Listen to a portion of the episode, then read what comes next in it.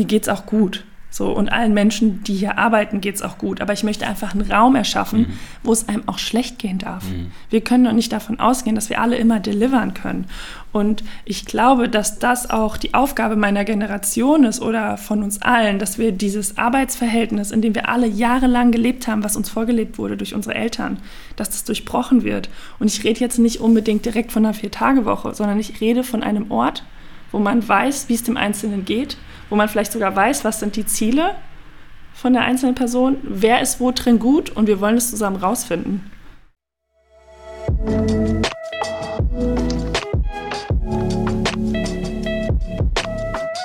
«5,1», der kulinarische Interview-Podcast über Essen mit viel Herz, Getränken mit viel Seele und Menschen mit viel Leben. Mein Name ist Sebastian Enste und ich wünsche viel Unterhaltung.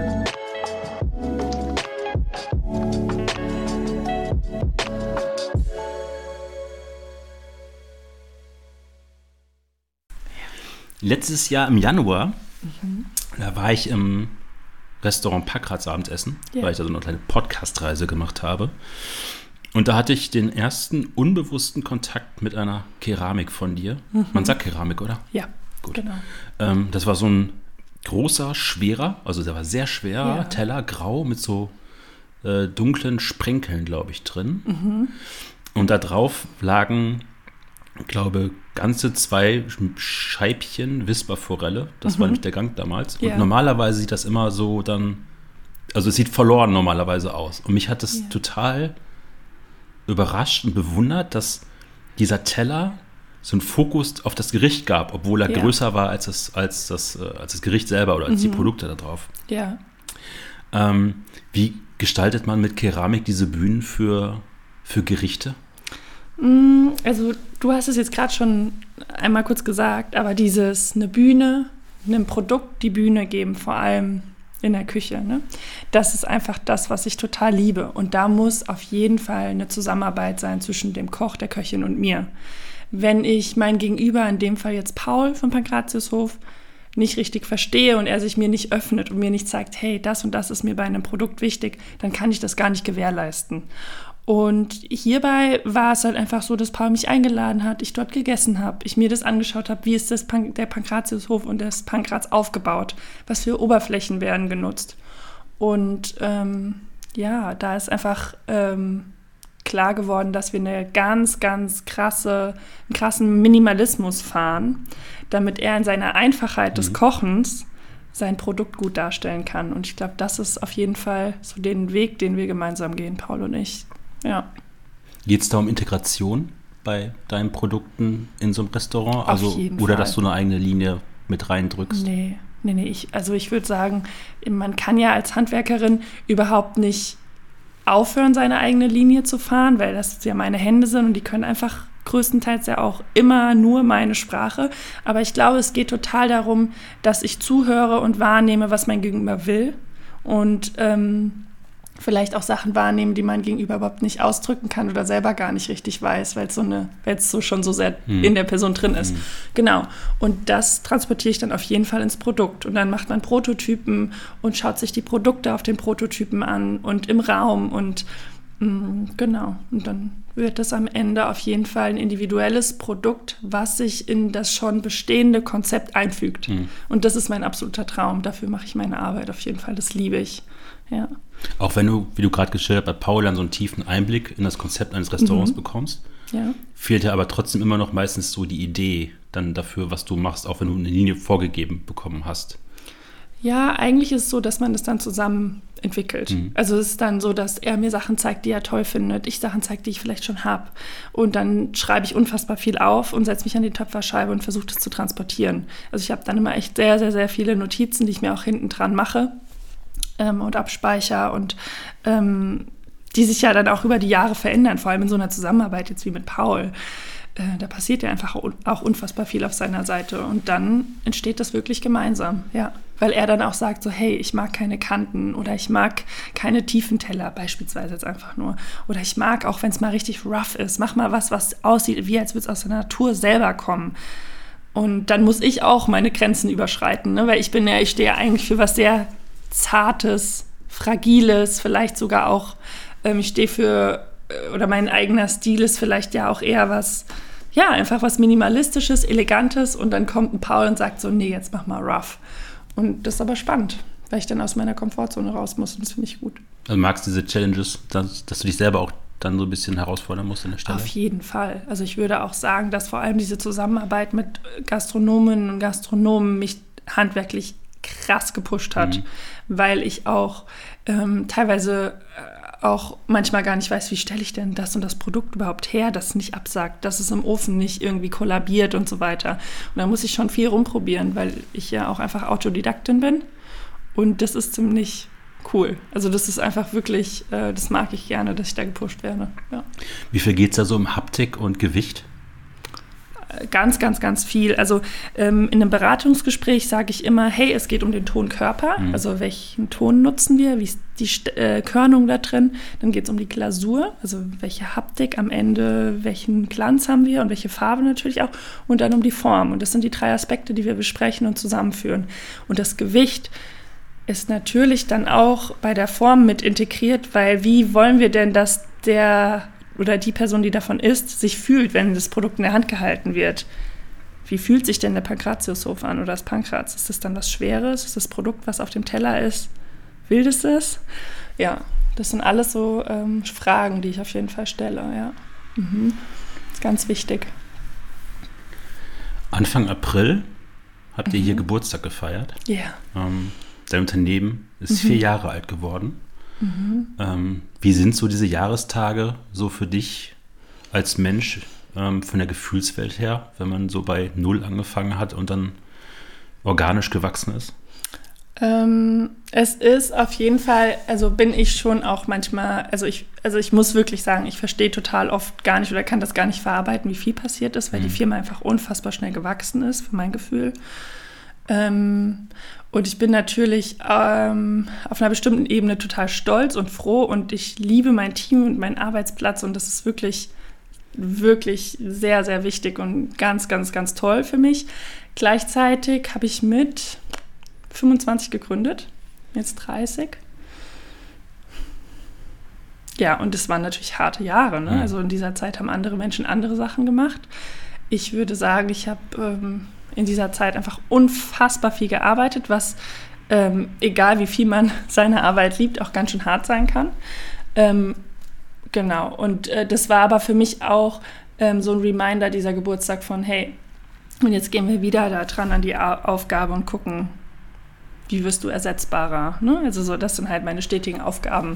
Und die, die kommen bei, natürlich bei so einem Geburtstag mhm. auch voll hoch weil ich mich natürlich auch hinterfrage und gucke so, hey, was ist denn da eigentlich passiert in den letzten Jahren? Reflektierst du da mehr über die Vergangenheit oder mehr über die Zukunft an solchen Jahrestagen?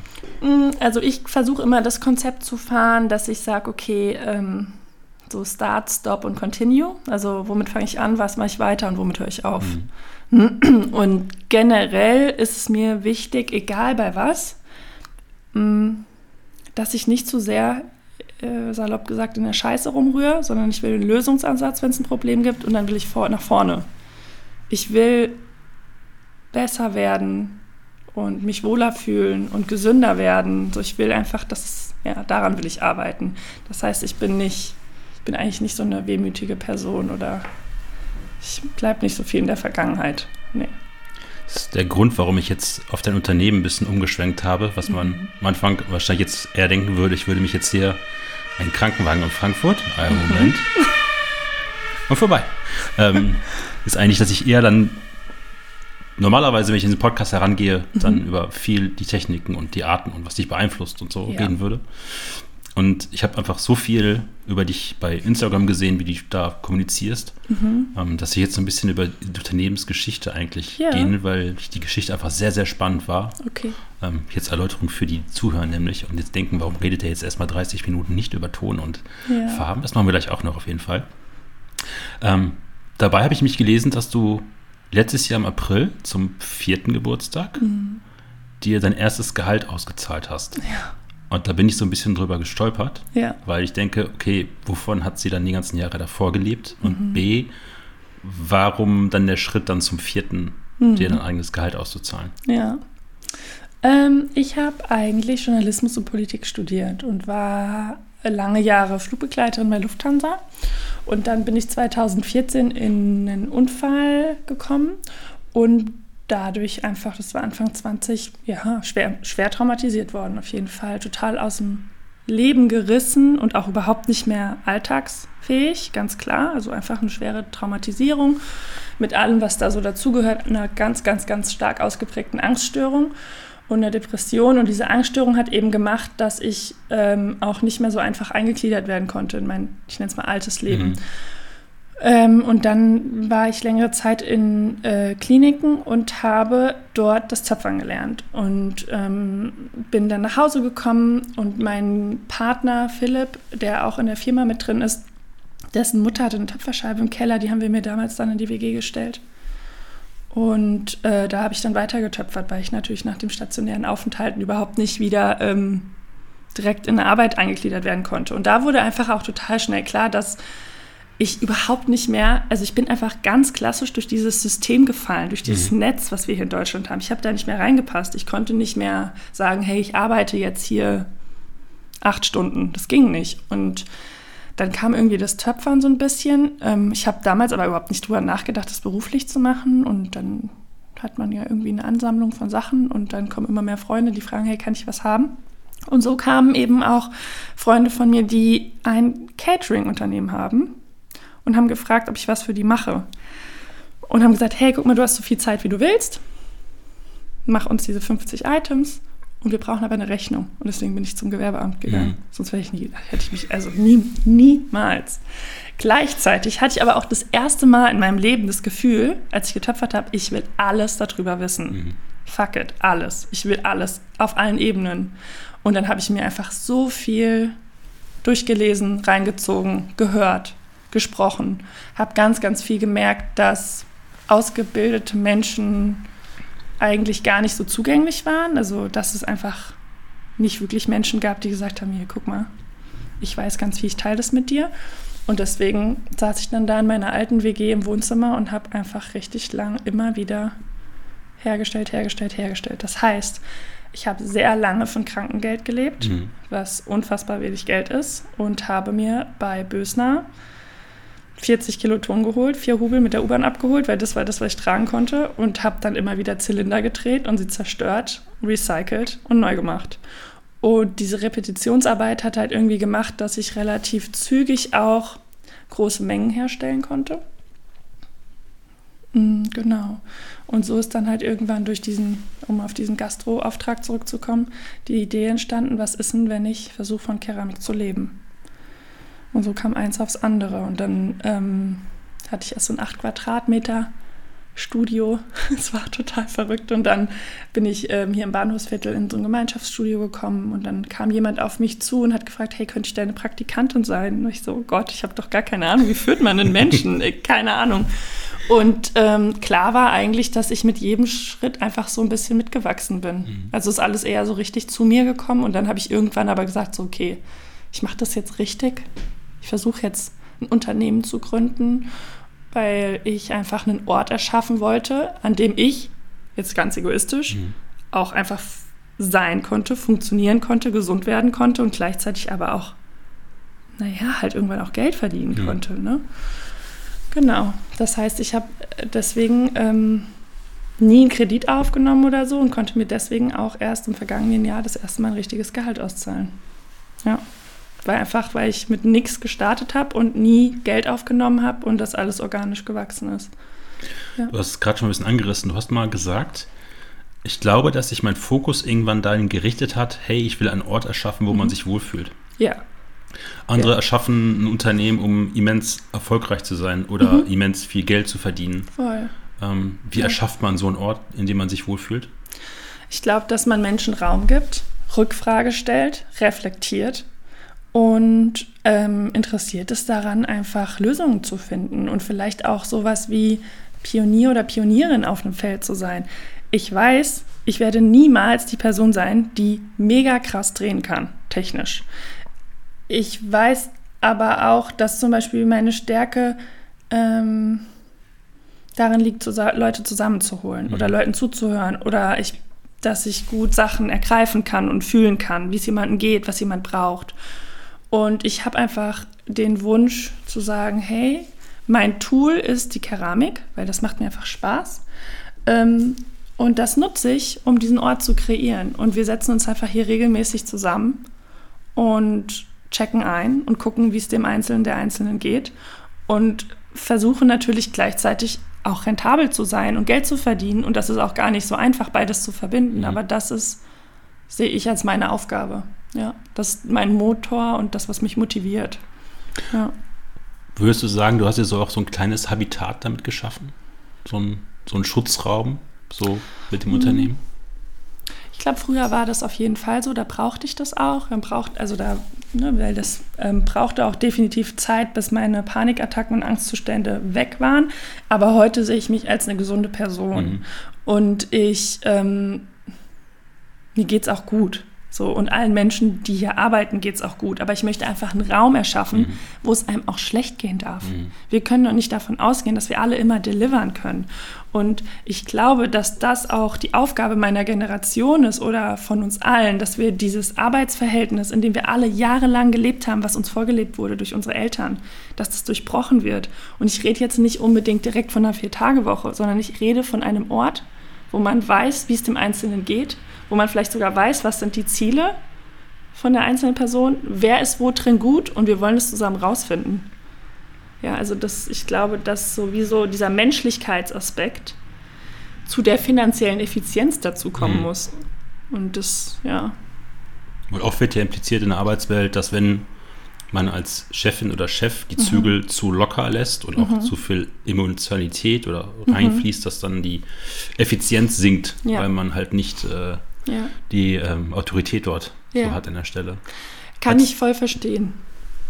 Sag du, Entschuldigung. Nee, alles gut. Ja, ich, ähm, ich würde fast sagen, dass ich schon auch eine sehr strenge Chefin bin. Mhm. Also ich habe eine klare Erwartung, Erwartungshaltung, aber ich kommuniziere halt. Also ich kommuniziere meine Erwartungen und meine Mitarbeitenden können das auch tun. Und da können wir auch mal sagen, hey, wir passen gerade nicht überein, was machen wir denn jetzt? Aber ich, also ich würde schon sagen, dass ich sehr im Fokus habe, dass wir alle gut davon leben können, weil das möchte ich einfach. Ich glaube auch, dass das dazugehört, glücklich zu sein, dass man ein Gehalt bekommt, was einem das Leben nicht erschwert. Ähm, und deswegen bin ich schon, also ist hier schon alles auch sehr eng getaktet und sehr genau berechnet und sehr genau, also in Arbeitsprozessen. Und ähm, ich glaube nicht, dass dass es stimmt, dass wenn man emotional Raum gibt oder dem Einzelnen Raum gibt, dass das gleichzeitig bedeutet, dass man die Zügel locker hat. Mhm. Weil das ist ja auch so ein Fehlschluss, den man hat. Das ist ja das Gleiche wie Leute, die lustig sind, können nicht seriös sein. Mhm. So, hä? Nee, das kann man alles, ist, nee, das kann man alles verändern und neu positionieren. Und das, ja, das möchte ich eben tun. Wie ist das dann in Situationen, wo es, sag mal, für das Unternehmen mhm. in so Krisen wie Corona zum Beispiel, ja. für dich an die Existenz geht, ja. dann nicht in diesen alten Panikmodus mit mhm. Lautwerden zu verfallen oder mhm. durchzudrehen oder sonstiges. Ja. Also wie hast du dich selber dann dadurch manövriert? Also ich glaube, dass ich auch wirklich ähm, naja, ich natürlich, ne? Ich natürlich habe ich auch da gesessen und geweint und natürlich habe ich mit allen möglichen Leuten dann versucht, einfach darüber zu sprechen und mir Wissen anzueignen und mich zusammenzutun und Gleichgesinnte zu finden und ähm, das war, glaube ich, das, was geholfen hat. Es gab natürlich Horror, es war schlimm. Also da war vor allem der März damals, ich, also das war einfach krass. Aber ich glaube, dass da eben dann halt auch wichtig ist, dass man sagt, okay, so, jetzt sind wir hier eine kleine Gruppe was haben wir alle für Ideen? Wir sind alle jetzt im gleichen Boot, wir wollen alle da irgendwie rauskommen. Was machen wir jetzt? Und das ist eigentlich dann das Aktivieren vom, von der Gruppenintelligenz vielleicht.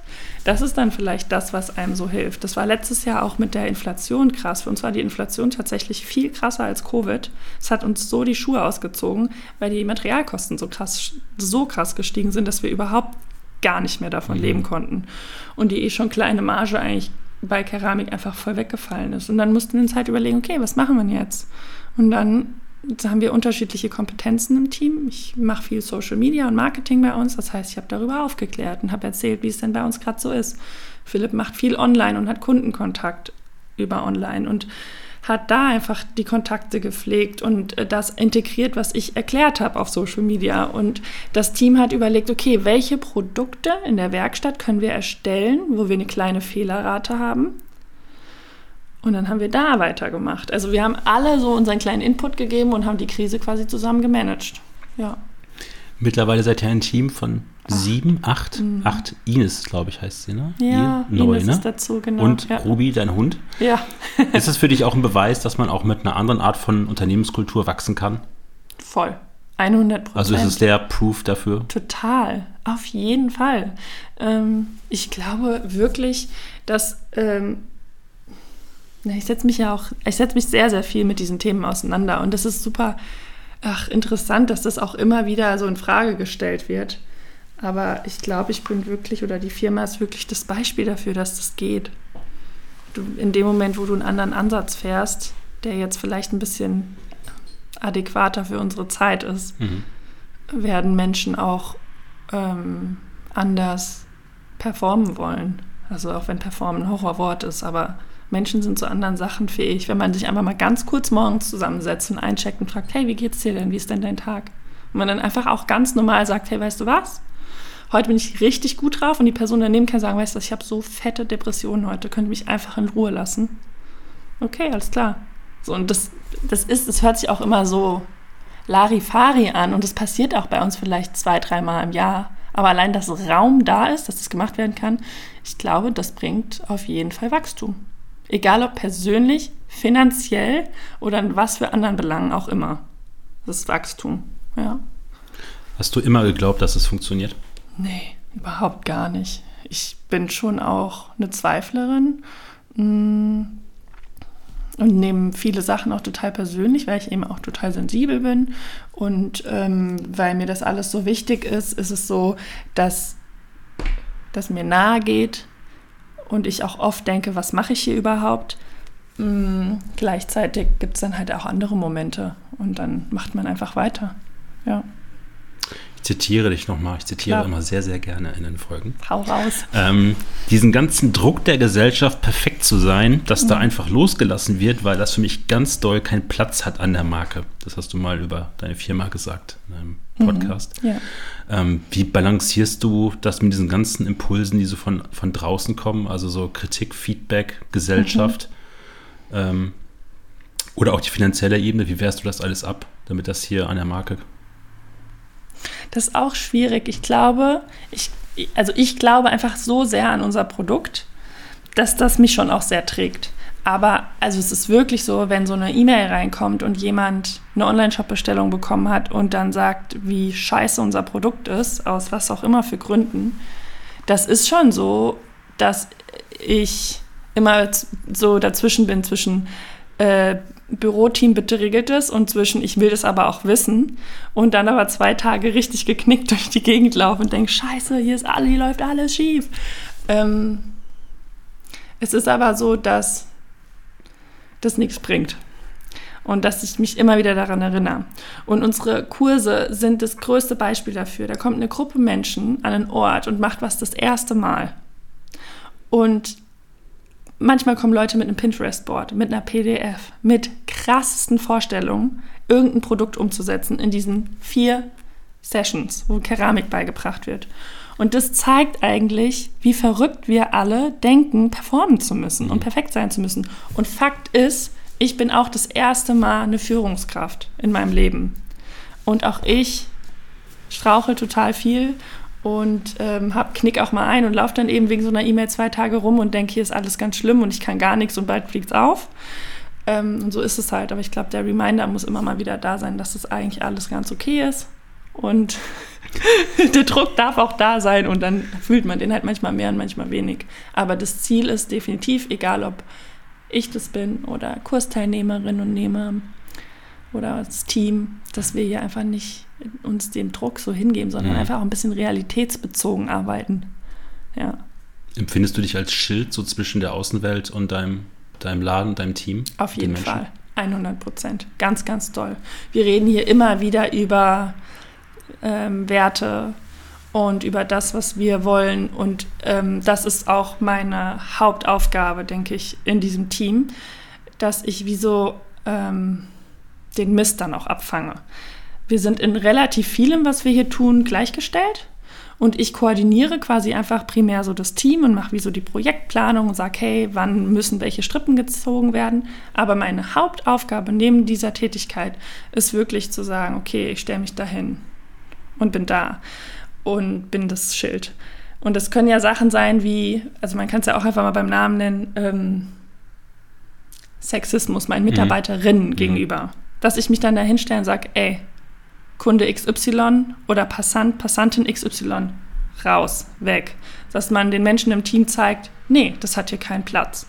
Oder ähm, ja, der Anspruch ans Handwerk von außen, das sieht halt alles immer so in Anführungsstrichen leicht aus und sich, sich dann hinzustellen, dass ich mich dann hinstelle und sage, nee, es funktioniert so und so und dass ich das immer wieder erkläre. Ich glaube, das ist wirklich key bei mir, das ist mein Aufgabenfeld. Vielleicht kann man es so sagen, ne? Schild sein. Mhm. Ja. Du hast den Laden nach deinem Namen benannt. Ja. Ähm, wie sehr balancierst du zwischen Viola Beuscher, der Marke, und Viola Beuscher, der, der Mensch? Das ist schon echt ähm, schwierig. Also ich glaube, ich würde es heute tatsächlich nicht mehr machen. Aus Marketing-Sicht mhm. ist es mhm. natürlich mega schlau, aber ich habe da gar nicht drüber nachgedacht. Ich wusste, ich wusste, ich habe, also ich wusste gar nicht, wie ich das nennen soll und habe dann einfach meinen Namen genommen, nannt, äh, genommen und habe mich so genannt, also habe die Firma so genannt wie mich. Gleichzeitig ist es heute natürlich auch krass, weil ich stehe ja mit meinem Namen für eine Tätigkeit, die nur möglich ist, weil da ein Team ist und ein Produkt, was ein Team erschaffen hat. Und das ist schon was, wo wir viel drüber reden, ich und mein Partner. Und ähm, was mich manchmal schon auch wirklich ähm, belastet. Aber jetzt ist es einfach so. Und ja, jetzt machen wir es einfach so. Ich glaube, jetzt ändern könnte man es eh nicht. Aber, Aber, ich würde es nicht nochmal so machen, nee. Verwechseln Menschen, also können die nicht unterscheiden manchmal zwischen dir als Mensch und als Marke? Nee, auf gar keinen Dass, Fall. Dass wenn man sagt, irgendwie, mhm. keine Ahnung, Teller, Scheiße, Mensch mhm. auch, mhm. doof? Klar, total. Auf jeden Fall. Das ist, ähm, das ist auf jeden Fall das Thema. Aber ich gehe da einfach so mit um, dass ich, ähm, ja, einfach in meiner Freizeit gucke, dass ich an Orten bin, wie in der Natur, wo ich einfach für mich bin, dass wir spazieren gehen mit unserem Hund oder, ne, also so, dass wir einfach gar nicht so jetzt so äh, an Orten sind, wo das ein Thema wäre oder wo man so gekannt wird oder so, weil das auch gut tut, wenn man einfach mal ganz, wenn das mhm. ganz normal ist mhm. und wenn nicht Menschen ins Studio kommen und einfach nur mich sehen wollen, weil sie denken, dass ich das alles bin, dabei ist das Team das ja alles, ne? Ja, ja, ja, das ist auf jeden Fall ein Thema. Du schaffst sehr viel Transparenz mhm. gegenüber dem Laden bei Instagram. Ja. Ich glaube, das ist der Hauptkanal dafür mhm. an der Stelle. Ja. Also Entstehungsprozess von irgendwelchen neuen Objekten oder Entwicklung des Ladens oder die Preisanpassung, also wirklich Voll. wirtschaftliche, mhm. tiefe Einblicke. Ja. Warum machst du das? Naja, weil ich selber ähm, als ich mir das alles beigebracht habe, hat keiner richtig mit mir geteilt. Und auch wenn ich zu Menschen gegangen bin und konkret gefragt habe, hey, wie keine Ahnung, wie mischst du denn die und die Glasur zusammen? Oder welches Holz benutzt du als Unterlage bei der Töpferscheibe? Oder alle, auch so technische Fragen. Leute haben nie ihr Wissen geteilt. Oder es war wirklich schwierig, eine konstruktive Antwort zu bekommen, weil ich ja einfach auch Autodidaktin bin und weil ich auch viel mit dem Thema zu tun habe, dass ich mir das selber beigebracht habe und gar nicht gelernt habe. Und deswegen bin ich offen. Und es ist ja vielleicht auch wenn man gründet, total interessant, wenn man weiß, da und da gibt es einen Kanal und die Person erklärt vielleicht auch mal, wie bestimmte Sachen funktionieren. Mhm. Weil ich finde eh, wir müssten alle ein bisschen mehr Wissen teilen und nicht so Geheimnisse immer daraus machen, weil wenn man sich einliest, dann findet man es doch eh raus. Also wieso kann man es nicht aber zugänglich machen? Warum Gibt es so ein, man nennt es ja Gatekeeping. Ja. Warum ist das in der Keramik so ausgeprägt? Also ich weiß, bei Winzern, die tauschen sich immer über irgendwelche ja. Sachen aus und teilen mhm. Wissen. Warum ist das? Ich weiß es nicht. Ich glaube, ich glaube, ich würde es nicht mal nur über, äh, auf die Keramik beziehen, wobei ich es da halt natürlich selber einfach erlebe. Aber ähm, Ich glaube, das ist einfach auch so Konkurrenzdruck, ne? Also Mhm. du hast bei Keramik, also von Keramik zu leben, das ist schon wirklich schwer. Da muss man echt ein kleines Füchschen sein. Das ist wirklich viel probieren, hinschmeißen, viel präsent sein. Bei uns funktioniert das wirklich primär über unseren Online-Shop und nicht über Gastro oder so. Und mh, der, der Konkurrenzdruck ist, glaube ich, groß. Ja, dass man ersetzt wird, weil am Ende des Tages, wenn man jetzt diesen Vergleich zum Winzer nimmt, Menschen wollten schon immer Wein trinken Mhm. und am Ende ist Alkohol eine Droge. Und Keramik, wer braucht Keramik? Niemand braucht Keramik, ist reinster Luxus. Dahin zu kommen, dass man einen Kunden dahin bekommt, der sagt, ich will genau diesen Becher haben. Das ist ein viel, ich glaube, das ist ein viel härterer Weg. Ja. Nochmal auf den Instagram-Kanal zurückzukommen. Ja. Glaubst du, dass die Menschen auch so ein Gespür dafür haben? Also ich meine, das irgendwie, ich glaube, 22.000 Mhm. Follower bei Instagram, was für einen kleinen oder mittleren Mhm. Betrieb ja eine riesige Zahl ist. Glaubst du, dass die Leute so ein Gespür dafür haben, dass das eine Authentizität ist? Also, dass wenn sie bei dir irgendein Objekt kaufen, Mhm. dass die so einen Wert mitkriegen, was dahinter steht für eine Kultur und auch für eine Art von Charakter? Oder ist es jetzt eine Überhöhung? Ich glaube, es ist eine Überhöhung. Ich glaube nicht. Ich glaube, dass. Ich, ach, ich versuch's und das wünsche ich mir natürlich. Bei manchen Menschen kommt das an. Gleichzeitig glaube ich auch, dass wir durch dieses, äh, vor allem von Covid getriggert, durch dieses Online-Kaufen, das ist einfach crazy, wie Leute konsumieren. Und ich glaube auch, dass Keramik hinzukommt, so hip geworden ist und modern, dass Menschen sich auch gar nicht mehr so viel damit auseinandersetzen. Das heißt, entweder du kommst an die Gruppe, die das interessant findet und cool findet und sich damit auseinandersetzt und das ist fantastisch. Oder du kommst eben in diese andere Gruppe und das ist auch okay, weil die brauchen wir ja auch, um davon zu leben, die sich das halt einfach nur kaufen, die aber vielleicht auch gar nicht so ein Verständnis dafür haben und das vielleicht auch gar nicht so zelebrieren wie wir, wenn da irgendwo auf einem Produkt mal ein Tropfen ist. Oder wenn was nicht ganz gerade ist, weil das eben den Charme ausmacht. Und deswegen wiederum brauchen wir Social Media, um das zu kommunizieren, um das nahbar zu machen, um die, den Charme und die Schönheit in der Imperfektion darzustellen. Ja. Warum kaufen Leute deine Keramik, wenn man sie eigentlich gar nicht braucht? Also was, Mhm. ist, ist das ein Status? Ist es, geht es um einen optischen Einfluss? Oh, ich glaube, auf der einen Seite schon optischer Aspekt, dann aber auf der anderen Seite ja, einfach auch ein Produkt von uns haben zu wollen, ne? weil wir eben auch, oder weil ich eben so viel zeige auf Instagram, also so einfach dieser Markt, also von der Person was haben zu wollen, das ist, glaube ich, der Aspekt dahinter. Ja. Und der Trend ist natürlich ja schon auch da zu sagen, ich habe handgemachte Keramik zu Hause, Mhm. natürlich, klar, auf jeden Fall.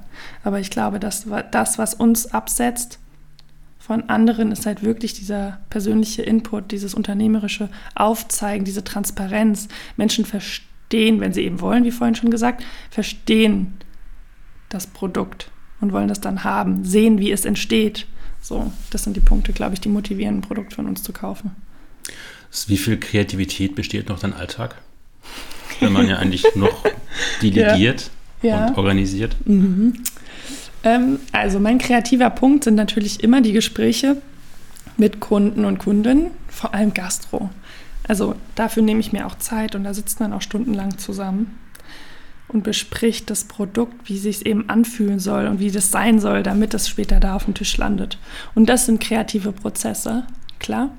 Und dann für unsere Kollektion ist aber so, dass ich echt über Monate und Jahre Fotos, irgendwelche anderen Bilder, irgendwelche Texte, Lieder, alles Mögliche sammle und das dann immer zusammenhole, wenn ich eine neue Kollektion mache. Und dann setze ich mich hin und gucke, okay, was für ein Gefühl will ich denn kreieren bei dieser bestimmten Kollektion? Was gebe ich denn diesmal mit oder was ist meine Intention?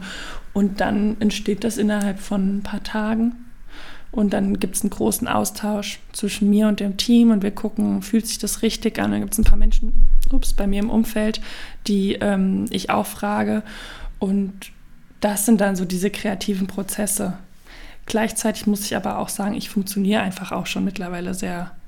Ne? Also ich, es ist so, okay, ich muss jetzt einen Input geben. Snap, alles klar, das und das finde ich gut, so und so soll es wirken, weiter geht's. Also das ist irgendwie wie so einfach drin, das fließt. Dann geht es weiter, weiter, weiter. Dann kommt Philipp und hat eine Frage zu einer E-Mail. Dann kommt die nächste Person und sagt, hey, guck mal, soll ich das so und so falten? Dann kommt die dritte Person und sagt, hey, guck mal, die Maße sind irgendwie nicht on point. Und dann zwischendrin halt kurz dieser kreative Input. Ja. Wenn du jetzt so ein Briefing von einem Kunden hast und eine mhm. Vorstellung hast und du musst es ja deinen Mitarbeiterinnen irgendwie kommunizieren, was sie dann ja. machen sollen. Voll. Das ist ja so eine ganz fragile Zwischenphase, ja. das eine in eine Kommunikation zu bringen, damit mhm. es der andere dann wiederbringt. Ja. Hast du das erst gelernt, so zu machen oder? Ja, auf jeden Fall. Ich glaube, generell habe ich, glaube ich, auch erst in diesem Unternehmertum gemerkt, wie wichtig Kommunikation ist. Mhm. Klar sagen einem das immer mal wieder Leute oder tragen es einen heran im Studium und so weiter. Aber richtig gemerkt, wie wichtig Kommunikation ist, habe ich, glaube ich, wirklich erst, während ich Hardcore-Fehler gemacht habe mit Kunden, mit Mitarbeitenden und so weiter.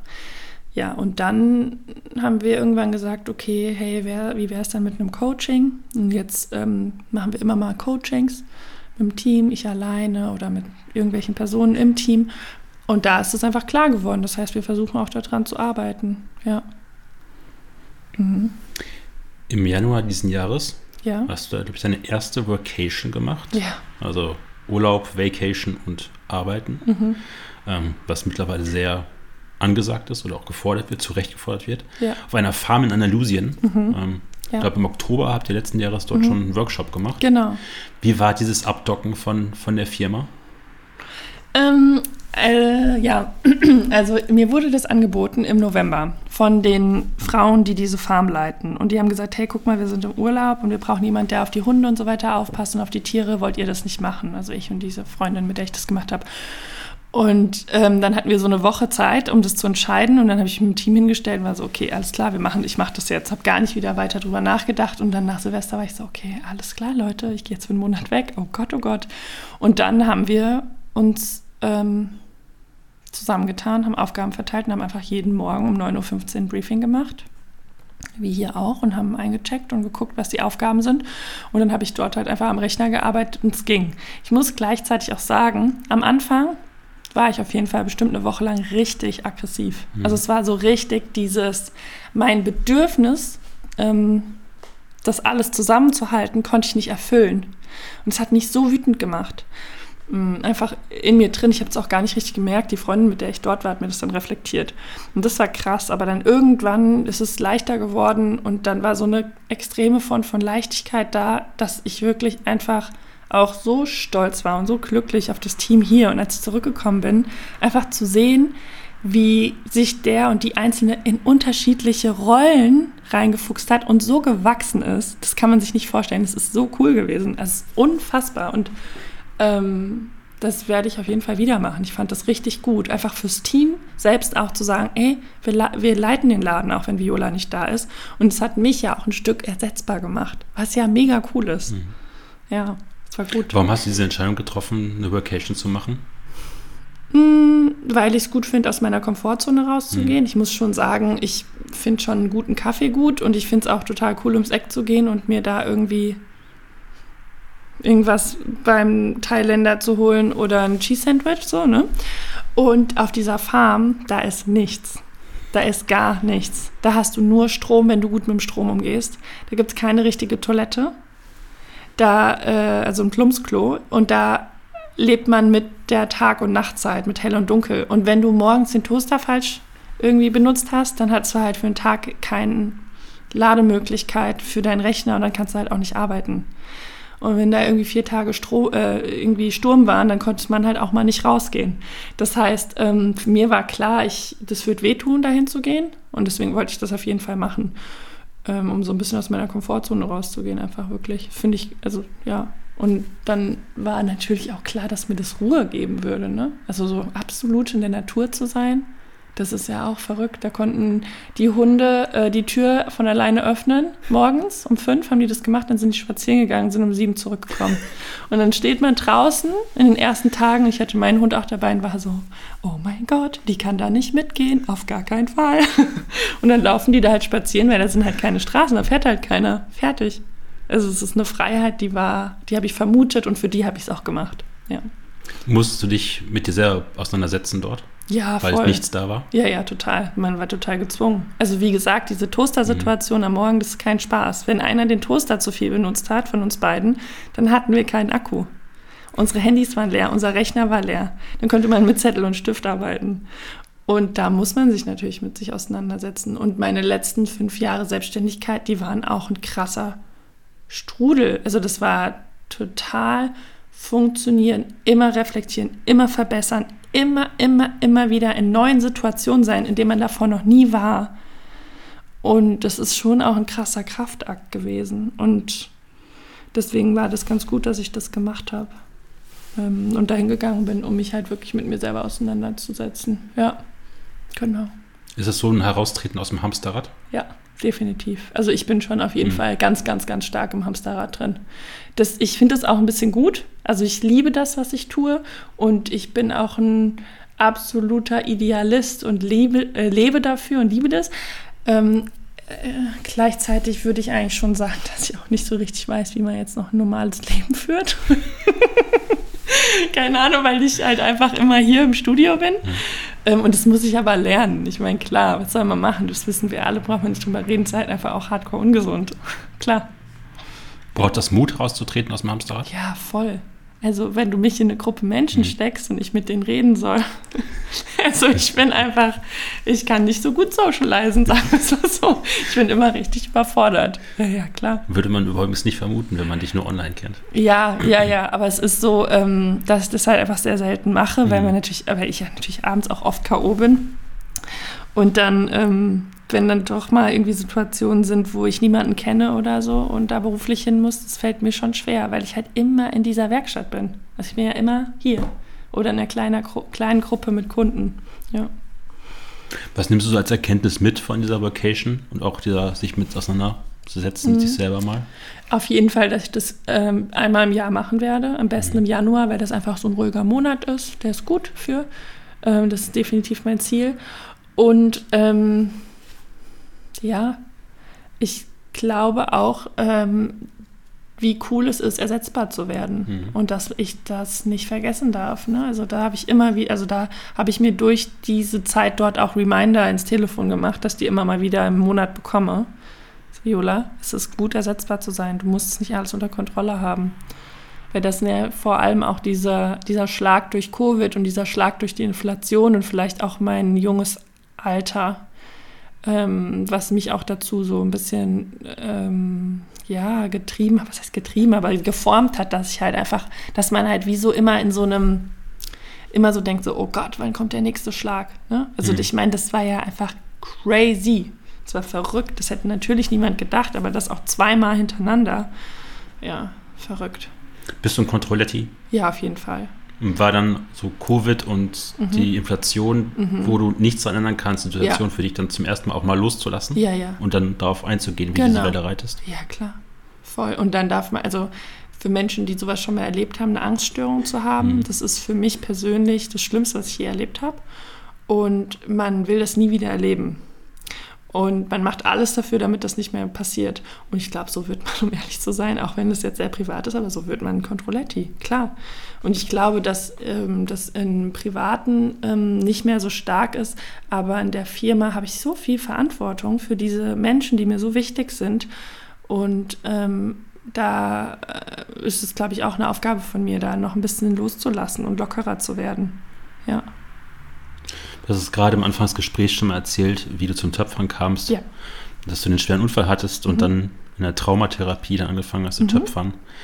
Wie war so diese erste Begegnung mit so einem grauen Klumpen Ton, der vor dir lag? Also wirklich, wie du sagst, einfach so richtig grau. Ne? Also total uninteressant mhm. auch.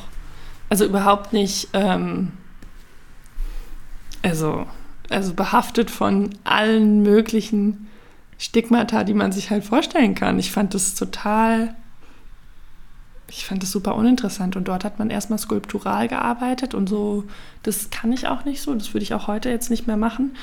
Ähm, und dann bin ich aber relativ schnell auf den Trichter gekommen, funktional zu arbeiten, also sogenanntes Gebrauchsgeschirr herzustellen. Und das liegt mir viel mehr und das mochte ich auch. Ja.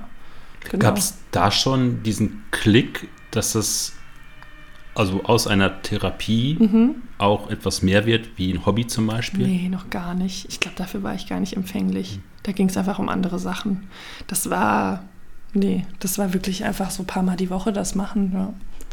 Du hast mal gesagt, allen meinen Kunden in Töpferkursen ist gemein, dass sie das Töpfern die erste halbe Stunde aggressiv macht. ja. Die Menschen sind überfordert mit dem abstrakten Brocken Ton, aus dem sie etwas formen sollen. Mhm. Ähm, wie war das bei dir in der Therapie? Ich glaube, Ähnlich? ja, ja, aber eher eine Egalhaltung.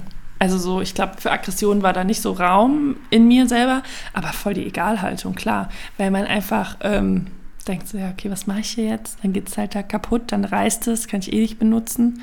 Also auch so dieser Drive, dass das am Ende was wird, war nicht, also nee, nee, war nicht so da, weil ich ja auch das Erfolgserlebnis Mhm. nicht kannte. Ne? Das kann man auch ganz klar sagen. Und das ist auch das, was im Töpferkurs, glaube ich, die Leute dann so ein bisschen erleichtert und diese Anspannung nimmt.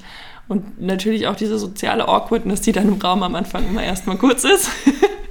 ähm, wenn man dann einfach merkt, so, ah, okay, die und die Art, damit umzugehen, führt mich zu einem ähm, Ergebnis, dann wird es lockerer. War das damals das Töpfern wirklich ein therapeutischer Erfolg bei dir? Also hat es im Therapiesinne geholfen?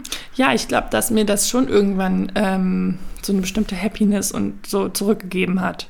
Auf jeden Fall dieses ähm, Erfolgserlebnis und dann merken, ich kann was erstellen und dieser Punkt, als ich gemerkt habe, ich habe eine Idee im Kopf, das geht in meine Hände rein und in ein Produkt und wird so, wie ich es mir vorstelle, das ist schon so befriedigend und toll. Das ist wirklich ähm, auch damals schon für mich bemerkbar gewesen und ich, ja, auf jeden Wie Fall. viel ist das heute noch, wenn man, also übertragen sich Stimmungen des Menschen auf Objekte am Tag 1 und am Tag 2, wo man vielleicht gut gelaunt ist und schlecht gelaunt ist? Meinst du in einem Töpferkurs oder bei uns? Bei uns generell, also weil Menschen können es ja im Endeffekt auch nicht mehr ausschalten. Nee, ich glaube, in einem Töpferkurs bei Anfängerinnen und Ja. Anfängern merkst du das total. Hm. Klar, voll. Aber jetzt bei uns in der Werkstatt nicht so. Also, weil ehrlich gesagt, also ich meine, wenn ich jetzt merke, ich krieg das irgendwie nicht hin oder so, dann stehe ich kurz auf, hole mir einen Kaffee oder quatsch kurz mit jemandem und dann setze ich mich wieder ran. Aber wir produzieren ja so day in and out. Also Mhm. das ist ja wirklich einfach, ja, da man, man, das geht einem schon von der Hand. Auf jeden Fall. Oft Gespräche in den ganzen Folgen mit Leuten gehabt, die Mhm. so ihr normales Leben in Anführungsstrichen hinter sich gelassen haben, Ja. Weil ihnen ihr Bürojob nichts gegeben hat Ja. und weil sie ein Tagwerk sehen. Also sie sehen am Ende des Tages als Voll. Winzer zum Beispiel, was sie gemacht haben. Ist Ja. das bei dir ähnlich, eine Befriedigung? Also am Ende des Tages zu sehen, da stehen jetzt Ja. 30 Teller, die ich gemacht habe? Das auf jeden Fall und dazu aber auch ähm, zu sehen, zum Beispiel, wenn jetzt eine Mitarbeiterin, Mitarbeiter happy von der Arbeit nach Hause Mhm. geht und sagt so, hey, heute war es cool. Oder wir ein lustiges Mittagessen haben. Oder ein gutes Gespräch oder so. Das ist einfach, das sind einfach so die Ergebnisse, die wirklich bei mir Glück auslösen und mich total zufrieden machen, ja. Definitiv. Das ist schon richtig cool, dass man dann auch später sehen kann, zum Beispiel, wie die Keramik dann benutzt wird in der Gastronomie. Das ist so, so, so schön. Das, das ist unfassbar, wenn man dann sieht, dass der Koch oder die Köchin ihre Arbeit darauf platziert. Das ist so besonders. Das ist richtig, richtig toll. Und dass man weiß, wir haben dazu beigetragen, dass dieser Ort für manche Menschen besonders ist und dass sie da gerne hingehen. Das ist so cool. Hat man trotz der ganzen sagen wir, Serienfertigung von Kollektionen oder Mhm. individuelle Ko Kollektionen für, für Gastronomien, hat man noch eine Bindung zu jedem einzelnen Objekt, wenn man es irgendwo sieht? Also dir irgendwelche Menschen bei Instagram zum Beispiel zeigen, Mhm. die, dass sie irgendeine Vase oder einen, einen Cup von irgendwo stehen haben. Ja. Also auf jeden Fall. Also ich weiß, glaube ich, schon immer noch, wann haben wir was gemacht. Und man hat auch dahingehend eine Bindung, dass ich ja immer noch merke, wenn sich jemand über ein Produkt beschwert, online oder via E-Mail, dass Mhm. mich das wirklich berührt. Das heißt, da ist auf jeden Fall eine Bindung. ja. Du bist dann irgendwann aus der Therapie entlassen Mhm. worden. Ja. Warum denn der Drang dann weiter zu töpfern? Also wo war für dich der Zug dafür zu sagen, ich will daran weitermachen? Ähm, naja, also wenn man in so einem Stadium ist, wo man so krank ist, fallen ja auch ganz, ganz viele Sachen weg. Egal, ob das soziale Kontakte sind Mhm. oder ob das irgendwelche Tätigkeiten sind, die man sich nicht mehr zutraut. Und dann hatte ich ja das Töpfern. Also das, ich habe damals in der WG gelebt und dann war da die Töpferscheibe und mit der habe ich einfach weitergemacht. Und ähm, ich glaube, das hat einfach auch so einen Platz dann genommen, der dann durch diese Erkrankung einfach ein bisschen leer wurde, ja. Oder frei wurde. Mhm. Frei wurde, meinte ich, genau. Und da kam dann einfach echt dieser Drang weiterzumachen. Und dann eben natürlich auch Menschen, die dann in meinem Umfeld, keine Ahnung, Familie, Freunde, gesagt haben, hey, hast du Lust, uns das und das anzufertigen? Und dann das auszuprobieren und das hinzubekommen und das Produkt der Person dann zu geben. Ich glaube, da war schon relativ früh für mich eine Schönheit drin.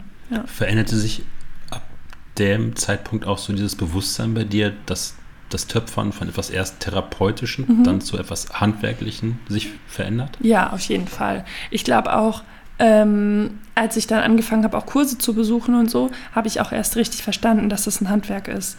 Und ähm, das ist aber auch, glaube ich, immer noch zwischendrin bei mir so, dass ich tagsüber irgendwie Gespräche habe mit einem Kunden, einer Kundin und dann denke so, ja, es ist halt am Ende des Tages auch ein Handwerk und deswegen mhm. muss man bestimmte Sachen auch hinnehmen. Also ich habe da immer wieder den Reminder, äh, so, hey, es ist ein Handwerk. Punkt. Es ist kein, also natürlich, es kann ein Trend sein, aber mhm. primär, es ist ein Handwerk. Damit gehen ganz viele Sachen einher, Eigenschaften, Möglichkeiten etc. Ja. Mhm. Wie findet man diesen Ehrgeiz, sich dann jeden Tag an die Töpferscheibe zu setzen? Also es gibt ja diesen mhm. Spruch, glaube ich, man muss irgendwas 10.000 Mal gemacht haben, ja. um es irgendwie zu beherrschen. So. Ja, Aber genau. du brauchst dafür auch eine Motivation, sich dann ja. jeden Tag da einzusetzen. Weil du scheiterst manchmal jeden Tag vielleicht auch oh Gott, ja, katastrophal. Ja, natürlich. Du scheiterst so, beim Töpfern scheitert man so, so, so viel. Wenn wir, also es ist wirklich ähm, Explosionen im Ofen, Luftbläschen, Glasuren, die nicht ausschmelzen. Man selber ist fahrlässig, stellt auf einfach aus Versehen einen falschen Ofen, also eine falsche Temperatur mhm. ein. Äh, irgendwas reißt. Alles möglich. Wir haben hier, also wirklich jeden Tag, auf jeden Fall. Jeder für sich jeden Tag. Ähm, aber ich glaube, dass das vielleicht auch ein bisschen einfach so in mir drin ist, dass wenn ich was richtig doll will, dann gebe ich auch nicht auf, bis ich es hinkriege kann man jetzt ähm, auch auf unser Gespräch bezogen als positiv und negativ deuten. Aber ich glaube, ich, ähm, das ist schon einfach mein Motor. Ich habe viel Biss. Ich will Sachen hinkriegen und rausfinden und das ähm, gut machen. Ja, ich will Sachen gut machen. Ich will mich verbessern. Und das ist mein Motor. Auf jeden Fall. Nimmt man von diesem Handwerk, also vom Töpfern und auch diesem Scheitern jeden Tag, also mhm. wenn man immer Rückschläge hat, Mhm. Nimmt man das für sein eigenes Leben auch mit, dass man mit Sachen gelassener auch eine Fehlerkultur zulässt mhm. und nicht immer alles so perfekt sein muss, sondern dass eher der Voll. Fehler der Schlüssel zum, das heißt jetzt Teil hochtrabend an Erfolg ist? Ich glaube auf jeden Fall, weil ich glaube, dass ich dadurch verstanden habe, dass es nichts bringt, da drin rumzumachen, was in der Vergangenheit war oder mhm. warum man jetzt einen Fehler gemacht hat oder warum einem jetzt irgendwas runtergefallen ist, sondern einfach eine Lösung finden und weiter geht's. Ja, wie oft ich das sage, wir finden jetzt eine Lösung und dann geht es einfach weiter. Also wirklich häufig, auch hier im Alltag. Und ähm, das ist auch was, was ich irgendwie als total gut empfinde und was mich einfach, also was mich irgendwie auch positiver fühlen lässt, weil man überhaupt nicht da drin so rumrührt oder Schuldzuweisungen mhm. macht oder Verantwortlichkeiten sucht oder Sachen von sich wegdrückt. Sondern was sagt, okay, das ist jetzt passiert, komm, wir gucken jetzt, was wir draus machen. Ja. Wie hast du Blick dafür entwickelt dann, was gutes Handwerk ist. Also man hat ja dann irgendwann Vorbilder, die man sich dann anguckt. Mhm, und denkt, da will ich hin auf ja. die Linie. Ja, ja, ich würde sagen, dass ich mir einfach ganz, ganz viel Keramik, also Keramiker, Keramikerin angeschaut mhm. habe, mir die Arbeit von denen angeschaut habe. Ich bin viel in Werkstätte gefahren, auf Messen, auf Märkte, viel gelesen. Ähm, und habe dann aber auch selber für mich irgendwann entschieden, was ist denn mein Stil und wann ist denn mein Produkt gut. Und am Ende des Tages auch immer wieder dahin zu kommen, wenn ich jetzt zufrieden bin mit dem Produkt, dann ist es ein gutes Produkt. Ja, also das ist jetzt mein, das sind meine Eigenschaften, die ich entscheide unsere Formsprache. Und wenn die, wenn ich mir so gesagt in den Spiegel, in den Spiegel gucken kann und das cool finde, dann ist es ein gutes Produkt. Und das ist, glaube ich, auch so ein Durchbruch von vergangener Generation und heute. Nur weil das schon immer so gemacht wurde, heißt es nicht, dass es gut ist. Mhm. Und das ist auch ein harter, ein harter Weg, ein harter Weg für mich gewesen, eine harte Erkenntnis. Aber das darf ich so entscheiden. Und das ist auch in Ordnung. Nur weil irgendjemand, der in den 80er Jahren eine Ausbildung gemacht hat, jetzt sagt, dass das ein Scheißprodukt ist, weil es viel wiegt, heißt es nicht, dass der Teller, der beim Paul steht und der ganz vielen Menschen Freude bereitet und vor allem wichtig, dem Paul und seinem Team Freude mhm. bereitet, heißt es nicht, dass es ein schlechtes handwerkliches Produkt ist, sondern es ist richtig toll. Ja. Wird dieser Blick, wenn man sich das so aneignet, was handwerklich gut ist, mhm. auch immer kritischer, weil man immer tiefer in diesen Kaninchenbau der, der Welt dann sozusagen eintaucht? Ja, voll, auf jeden Fall. Aber ich kann, glaube ich, schon sagen, dadurch, dass ich ähm, mich auch so viel damit auseinandergesetzt hat oder, hab, oder mich das am Anfang auch so krass getroffen hat, wenn mir eine etablierte Keramikerin zum Beispiel gesagt hat, so, ey, was hast denn du da für einen Scheiß gemacht? Ähm, habe ich das schon auch heute total im Blick und will eigentlich immer eher wissen, hey, was hast denn du gegenüber gemeint mit dem Produkt? Was willst du damit sagen? Und dann will ich das wissen. Weil wer bin ich, um zu beurteilen, ob das gutes Handwerk ist? Mhm.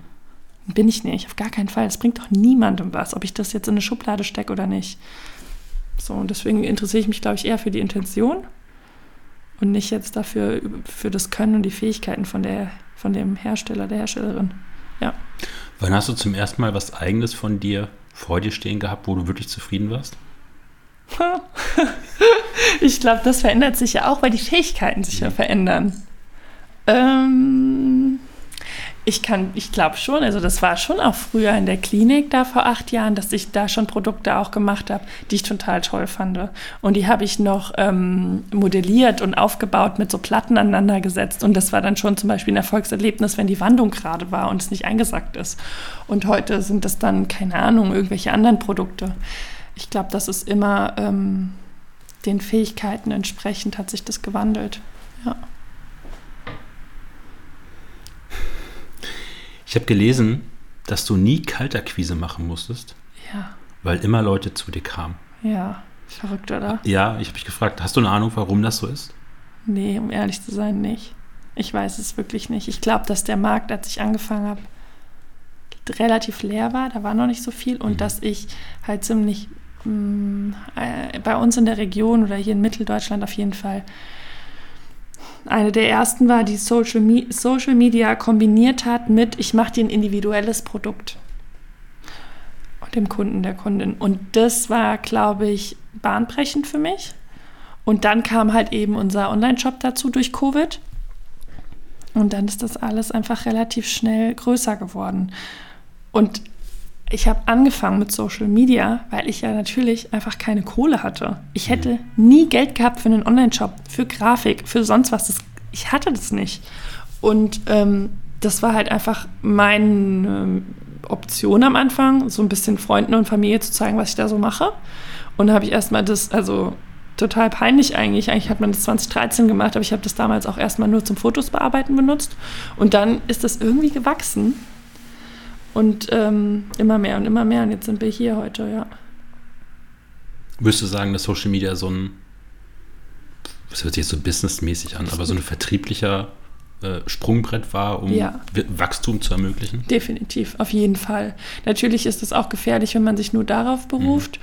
Das haben wir auf jeden Fall dann auch irgendwann mit einem Newsletter verändert, aber es ist ein Vertriebsweg, ganz klar. Wenn man kann nach außen zeigen, vielleicht auch noch so ein bisschen besser als jetzt mit einer Homepage, ähm, kann man nach außen zeigen, was ist die Firmenkultur, was sind unsere Werte, wie arbeiten wir, wer arbeitet hier.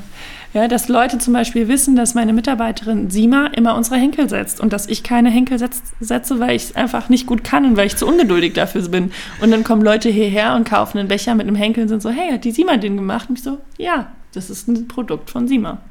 Und das ist, glaube ich, der perfekte Vertriebsweg für uns. Ja. Wie gleicht man diese das ab, dass man authentisch bleibt, dass das, was nach außen, Leute bilden sich ja dann eine Vorstellung auch, mhm. kommen dann vielleicht hier hin oder ein ja. Produkt und dann muss ja sozusagen Instagram-Bild und Story wird abgeglichen mit dem, mhm. was dann nachher zu Hause angekommen ist. Also ja.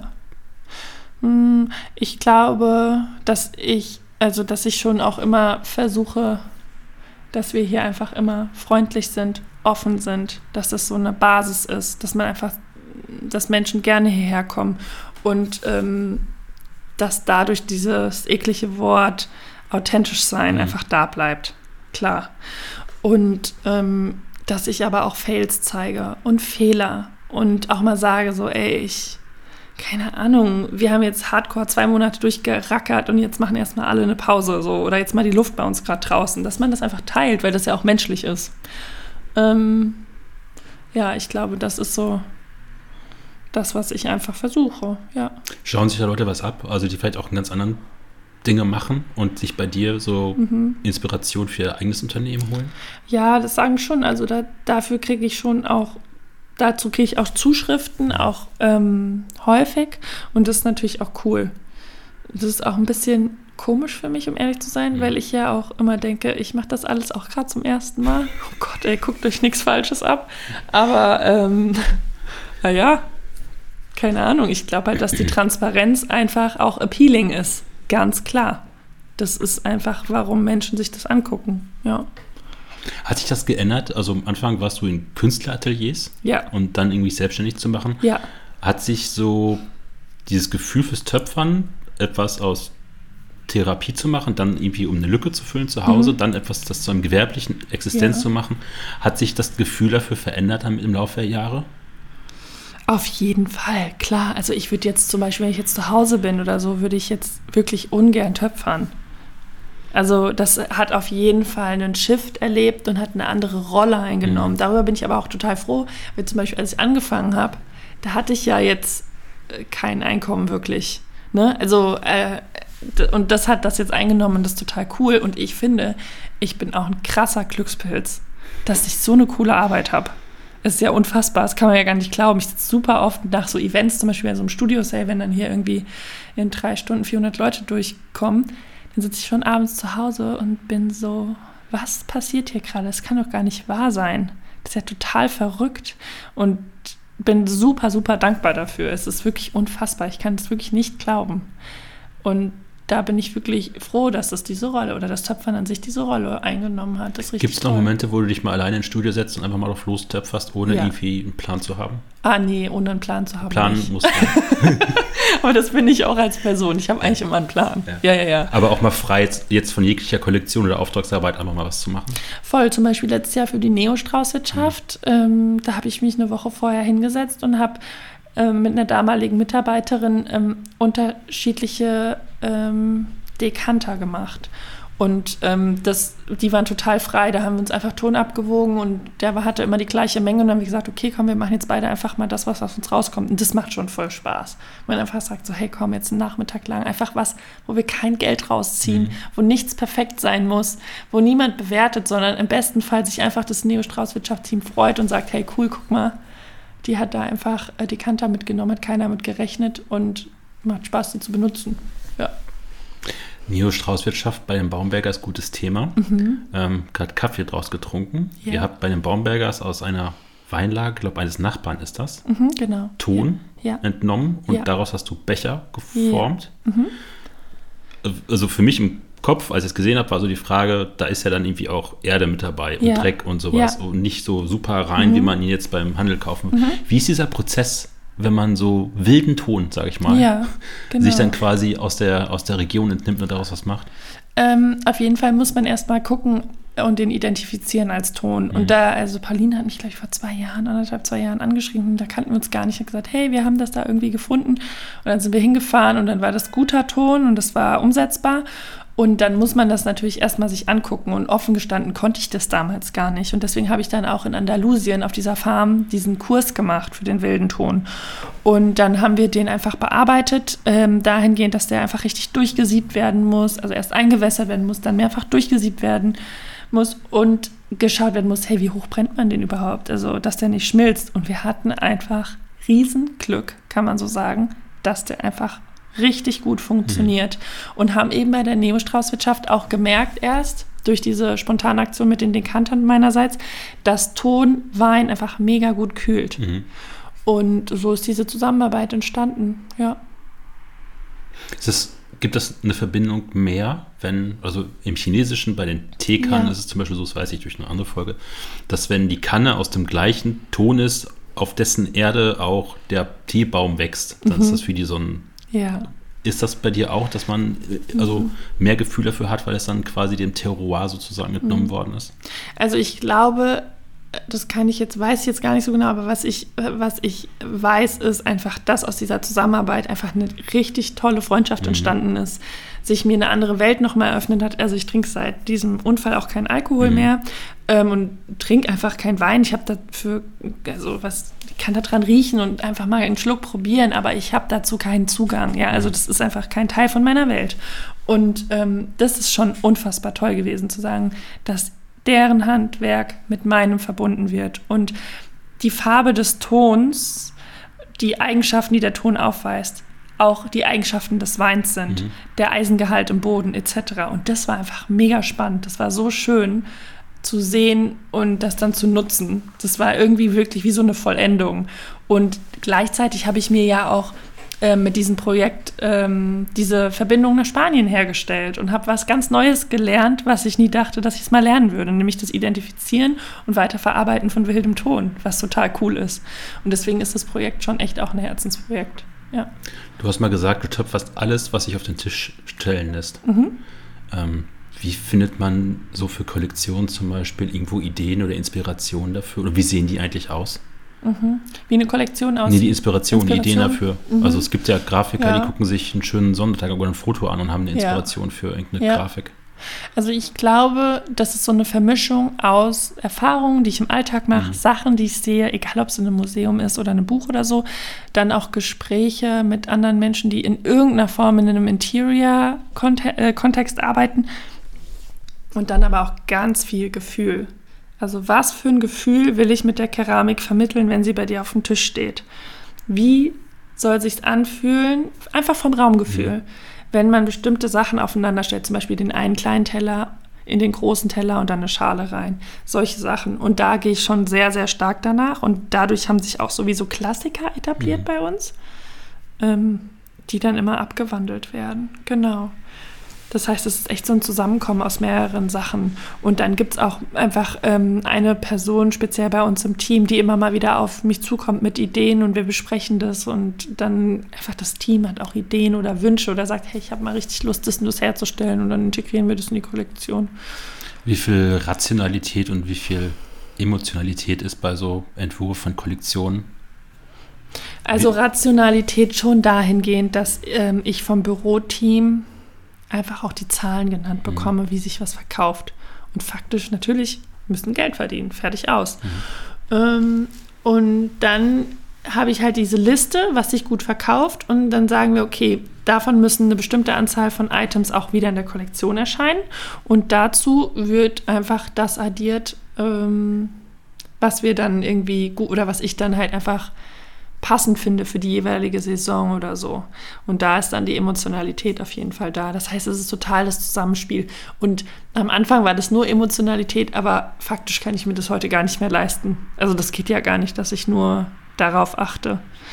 Und das finde ich aber auch cool und es macht mir auch Spaß, Zahlen auszuwerten und zu gucken, wie was funktioniert, weil das ja auch neu für mich ist. Das mhm. habe ich ja auch nirgendwo gelernt. Und ähm, da zusammenzuarbeiten mit dem Büroteam und zu sagen, komm, wir machen das effizienter, weil dann können wir uns vielleicht sogar alle ein bisschen mehr Geld aus oder Gehalt auszahlen. Das finde ich schon auch schön. Ja. Gab es Überraschungen, Dinge, die, wo ihr gesagt habt, wow, das hat sich verkauft wie geschnitten Brot und wo man das vielleicht gar nicht erwartet hätte?